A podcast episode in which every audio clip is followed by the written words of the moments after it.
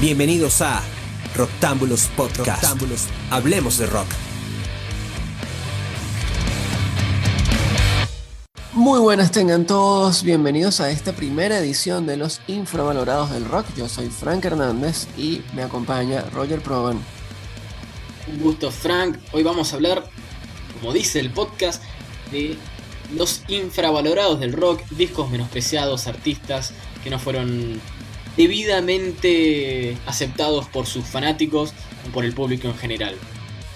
Y que, y que consideramos que merecen una segunda escuchada o por lo menos una oportunidad para quienes no lo han hecho. Hoy tenemos dos buenos discos y empezamos así. Hay discos incomprendidos que merecieran más. Estos son los infravalorados del rock.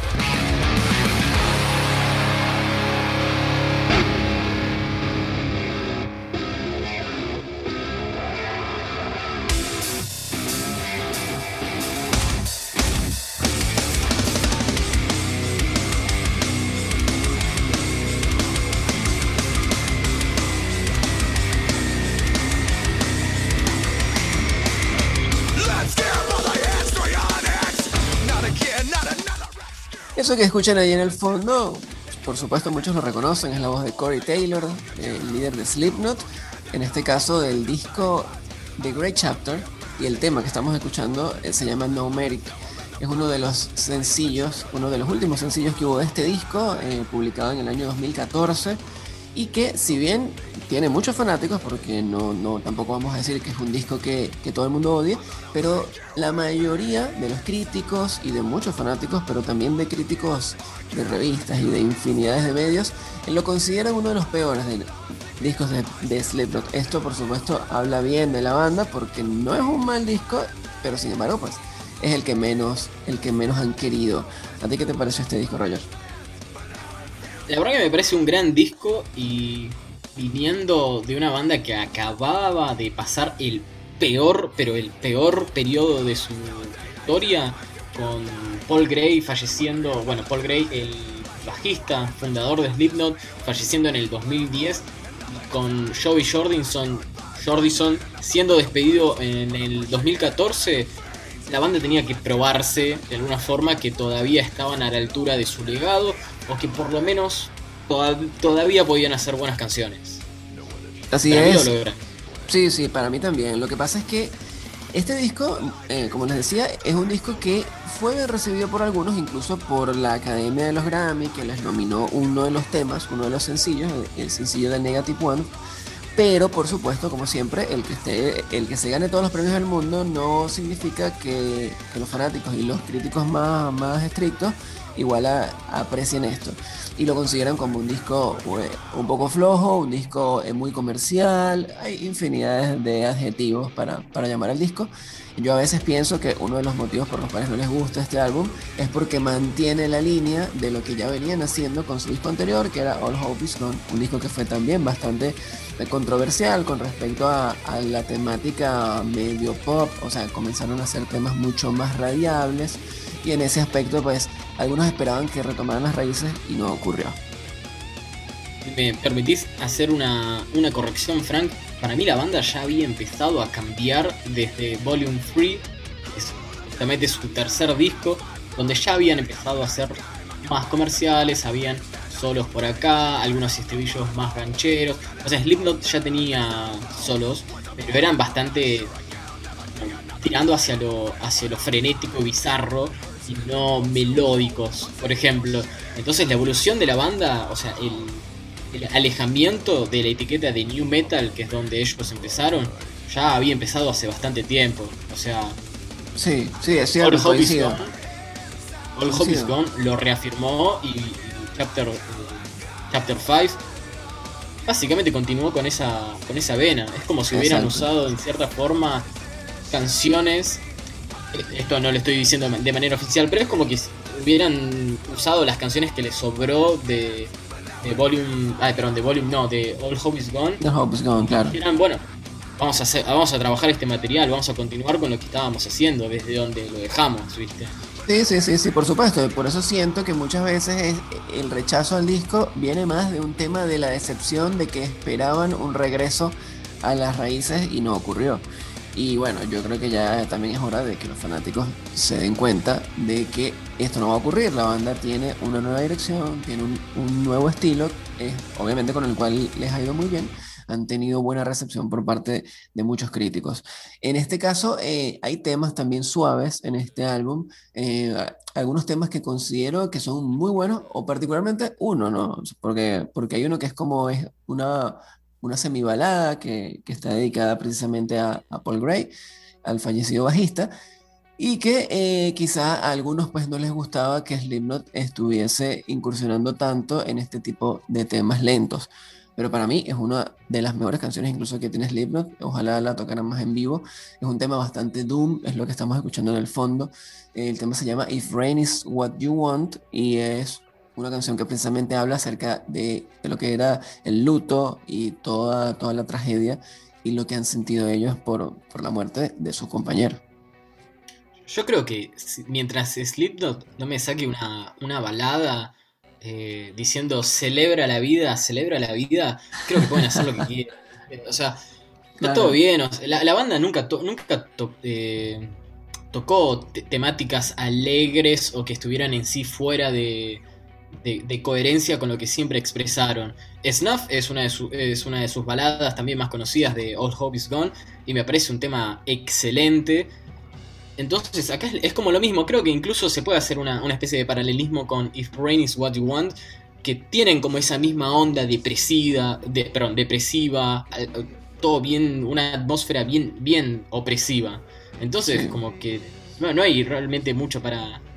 Sí, sí, sí, incluso este, claro, este tema eh, me parece eh, como algo muy doom, algo muy, muy oscuro, algo que, que a pesar de que es lento, es muy pesado y por supuesto con la temática oscura del luto, muerte, todo esto, entonces también te da esa vibra de que es un tema bastante Slipknot. Por supuesto, insisto, el tema es que hay gente que lo que quiere es eh, canciones para hacer poco, ¿no? canciones que, que sean todas, ah, vamos a darle con todo y no siempre, no siempre se puede. Hay momentos mucho más en este álbum que venían de, de tener esta pérdida tan importante. Después incluso de esta canción también hay, eh, o sea, alcancé a escuchar y leer críticas acerca de los temas que quedaron por fuera y que luego incluyeron en algunos bonus tracks de discos especiales, ediciones internacionales y cosas así, eh, como por ejemplo el tema Override, eh, que es una canción que considero que es eh, muy buena y que me alegro que la hayan incluido en estas ediciones especiales porque, porque es una lástima que lo hubiesen dejado por fuera. Si bien no es nada del otro mundo, pero es de estas canciones que, que las escuchas una vez y como que se te quedan, eh, o sea, agradables, pero al mismo tiempo pesadas. medio irónicas en la letra también con respecto es como una crítica a, la competencia o a otras personas que ellos consideran que, lo están haciendo mal. Y, y en ese aspecto, eh, yo aprecio que lo hayan incluido en, este, en estos bonus tracks. Eh, muchas veces hay, hay, hay gente que, eh, que piensa que simplemente estuvo de más. O sea, que son canciones que no eran necesarias, que son canciones que más bien tenían que haber, que haber quitado algunas en lugar de haber puesto otras. Eh, pero por lo que digo, porque este disco no les terminó de gustar, a pesar de que sí hubo temas muy reconocidos hasta por los más haters, eh, como, los, como los sencillos, que fueron de Negative One, eh, este, de Devil in Eye, que fueron temas que fueron bastante populares, que alcanzaron este, mucho, o sea, muchas ventas y reproducciones. Pero el disco en sí, no, yo siento, y por lo que sigo leyendo hoy en día, después de casi 10 años de haberse lanzado, que todavía hay gente que, lo sigue menospreciando como, ah, no, ese disco no me gusta, yo me quedo con lo anterior. Y la verdad que para mí, mm, desde, lo desde la producción, desde la composición y desde lo que es el disco en general, eh, me parece que es una joya. Igual me, pregunto a qué se refieren por lo anterior. Tenés que volver a 1999 con el primer disco de la banda y después con Iowa, que fue un par de años más tarde. O sea, ¿qué es, ¿qué es antes, viste? No, no, a mí no me gustó, la verdad, el último disco de Metallica. A mí me gusta lo de antes, viste. ¿Qué es antes? Hay, hay, hay 30 años antes, viste. Y en el caso de Slipknot son 20. Exactamente. Más o menos. Exactamente, exactamente. Ah, la banda cambió, hay que superar, muchachos. Hay que superarlo. Eh, yo estoy seguro que mucha gente va a estar de acuerdo con nosotros. Pero bueno, algunos que a lo mejor hayan desprestigiado este disco por algún motivo, ojalá que por lo menos lo reescuchen ahora, a ver si, si algo les cambia. Eh, yo quiero igual, antes de irnos, este, que escuchemos uno de los temas más pesados de este disco. Eh, no sé, ¿a ti te gusta este tema? Se llama AOV, Robert. Me parece un temazo. Este, este creo que es una de las canciones que puede convencer a, a esos escépticos o a los haters ok, todo el disco no es lo que a mí me gustaría, pero esta canción sí. Me parece que convencería muy fácilmente a, los viejos fanáticos. Exactamente, así que eh, vamos a cerrar esta primera mitad del podcast y este segmento acerca de Slipknot y The Great Chapter con este temazo que se llama AOV, que es la, es la nomenclatura de Approaching Original Violence y lo estás escuchando acá en Rotámbulos.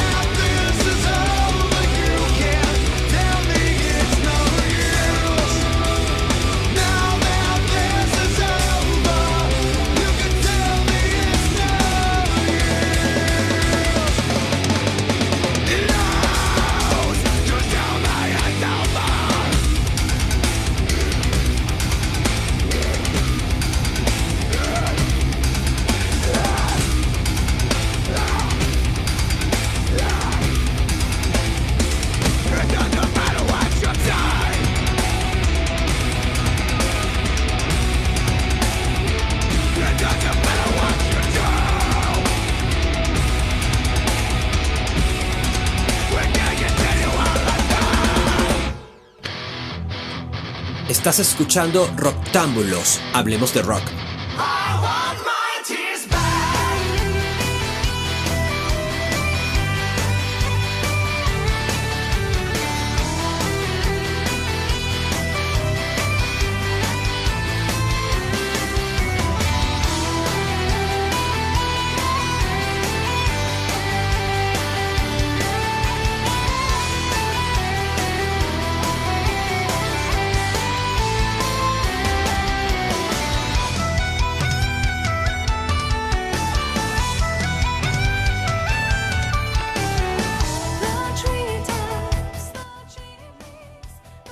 Y ahora vamos a hablar sobre Nightwish en este primer episodio de Los Infravalorados del Rock. El álbum que elegí fue Imaginarium, que es el séptimo álbum de los finlandeses. Lo lanzaron el 30 de noviembre del 2011 y es un disco polémico para, para muchos, que no fue bien recibido y para mí es eh, principalmente por dos hechos. Pero antes de eso, te quería preguntar, Frank, ¿vos pudiste. ¿Lo, escuchaste? ¿Te gusta este disco? Sí, sí, sí, por supuesto. Un disco.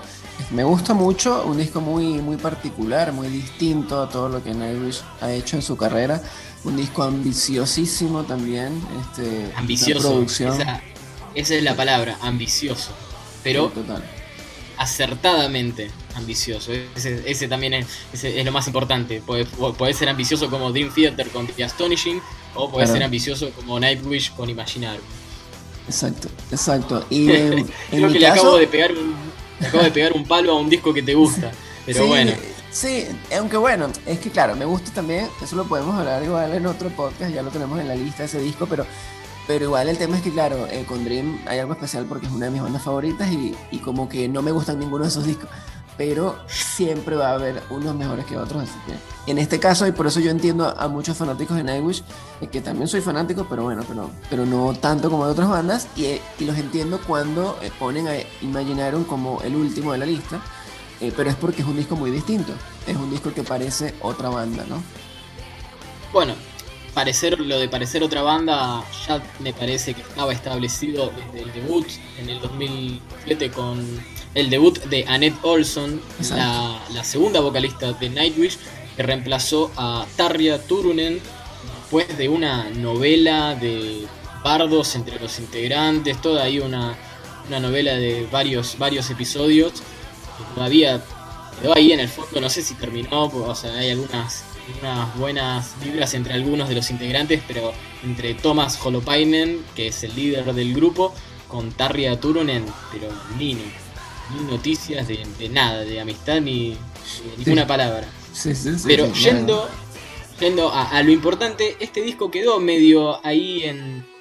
O sea, como que se le frenó el, el, el aventón en el que venía la banda por dos hechos. Primero, porque todavía seguía acarreando las comparaciones de Annette Olson con Tarja y después por el reemplazo de Olson con, eh, por Flor Jensen.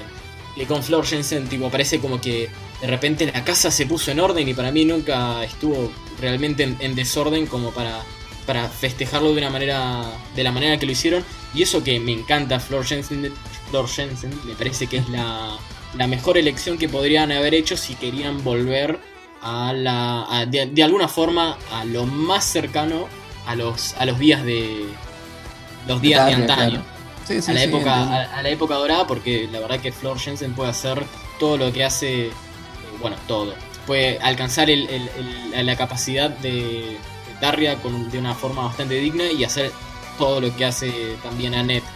Pero bueno quedó ahí quedó el disco como eh, eh, en casi, eh, como es atascado ahí y me pareció como una pérdida de calidad musical. Este disco no me canso de recomendarlo hasta a fanáticos de gente, perdón, hasta gente que es no es fanática del metal, me parece que tiene un montón de elementos que trascienden la, música pesada, la música sinfónica, que es lo que la banda realmente es, es su fuerte, porque hay un montón, un montón de elementos, no sé, eh, si estás, bueno, sí, estás saltando de eso, Frank, ves que hay, hay, hay folk, hay eh, trash, hay momentos de, jazz.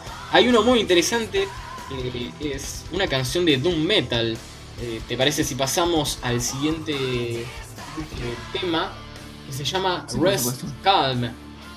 Es algo nuevo para la banda. La banda ya se manejaba con tiempos medios, pero acá me parece que, logran hacer algo bastante interesante y explorar un poco diferentes sonidos. Otros géneros, claro, otros géneros. Que, por eso, este es un disco que, yo pienso le permitió a Thomas eh, explorar eh, otras cosas eh, que por supuesto no había podido en todos los años previos de Nightwish, en los que había estado muy, muy enfrascado en, su estilo, que obviamente también es lo que los caracterizó siempre, que es el sinfónico, el power metal sinfónico, gótico, eh, no sé qué más llamarlo, folk, o sea, ese tipo de cosas, pero como que de ahí no salían.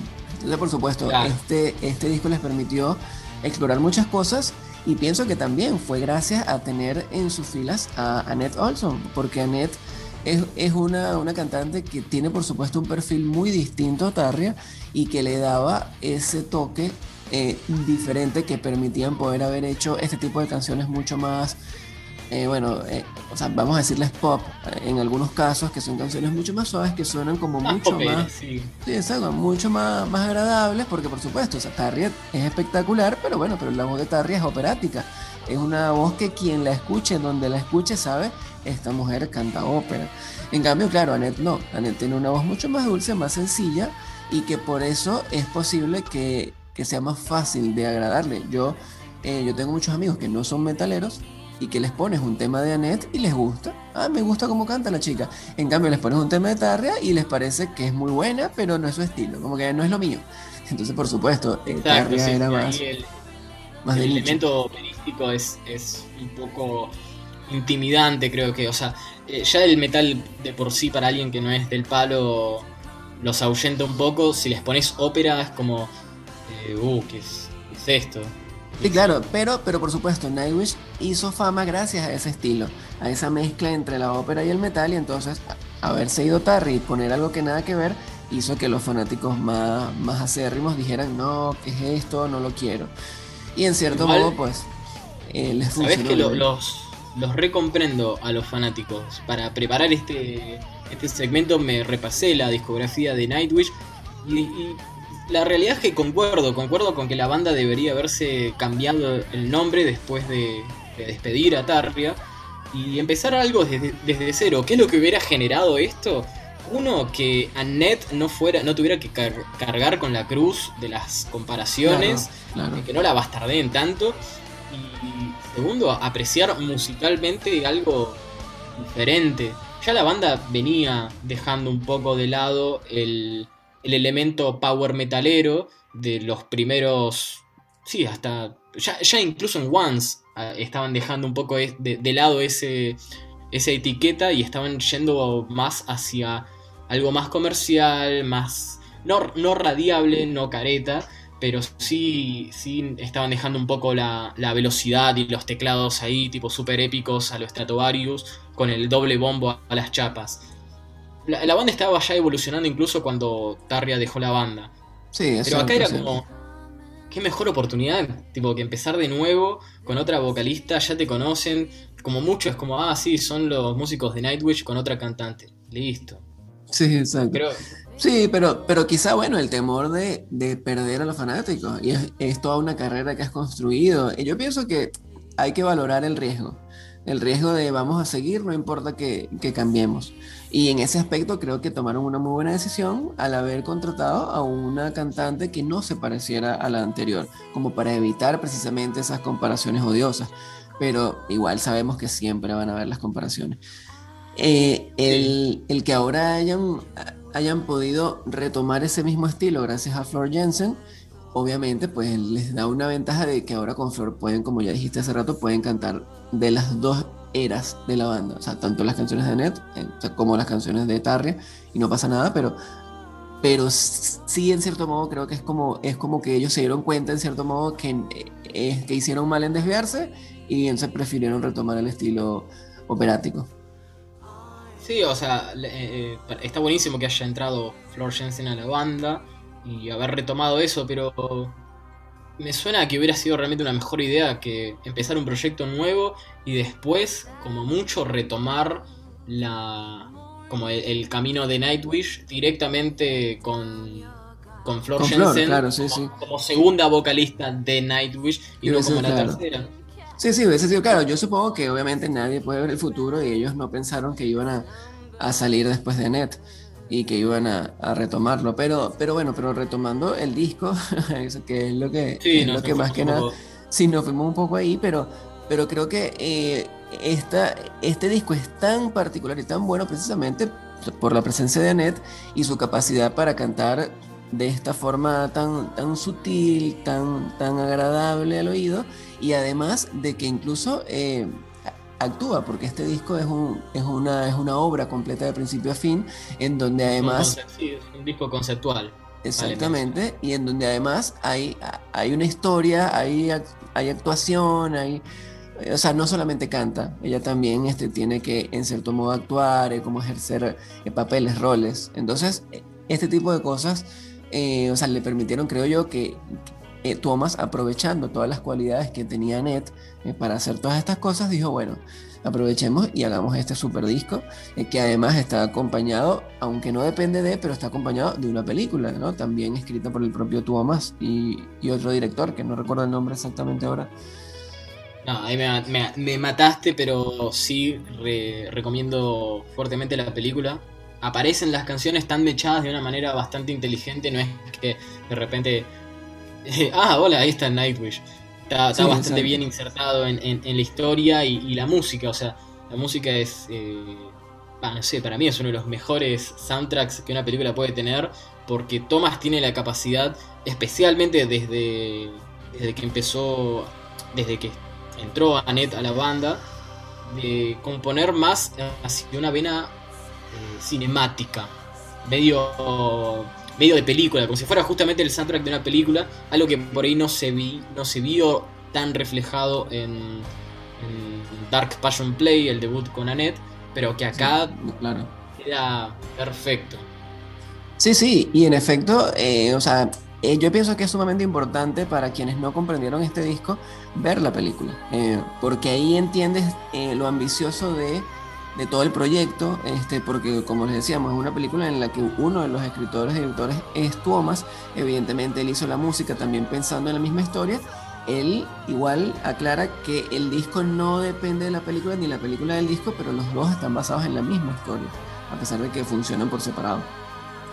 Y es un interesante dato saber que la banda en realidad, eh, o sea, todo el origen de la película tuvo que ver con con que querían hacer un video para cada canción y al final, final dijeron, che, si hacemos una película, nada, les fue bastante bien. Eh.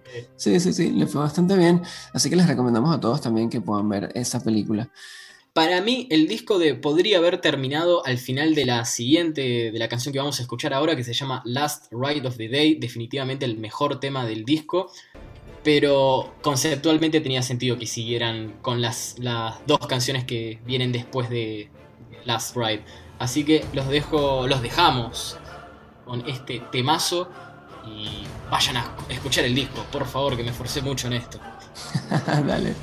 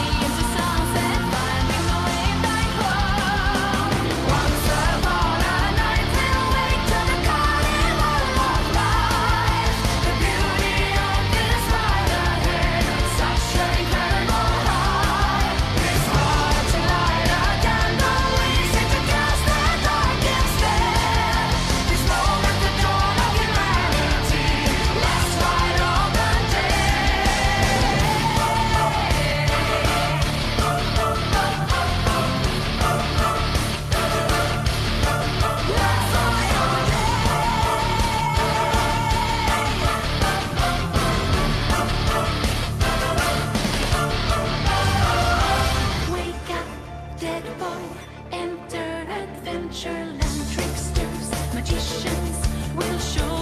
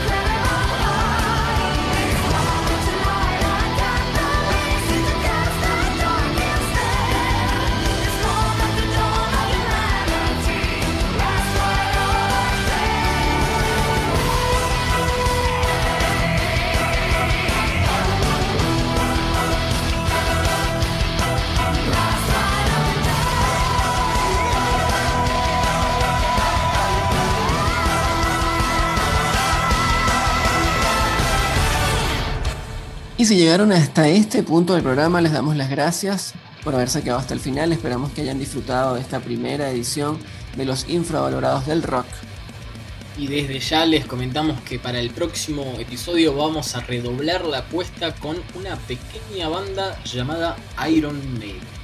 Vamos a estar conversando y analizando uno de los discos más infravalorados de los británicos, así que no se lo pueden perder. Recuerden que estamos en todas las plataformas de streaming, escúchenos en la de su preferencia. Yo soy Frank Hernández, ha sido un placer acompañarlos y le agradezco una vez más a mi amigo Roger Proban por haber estado acá. Un gusto. Hasta la próxima. Esto fue Roctámbulos Podcast. ¿Te gustó? Visítanos en roctámbulos.com y en las redes como arroba roctámbulos.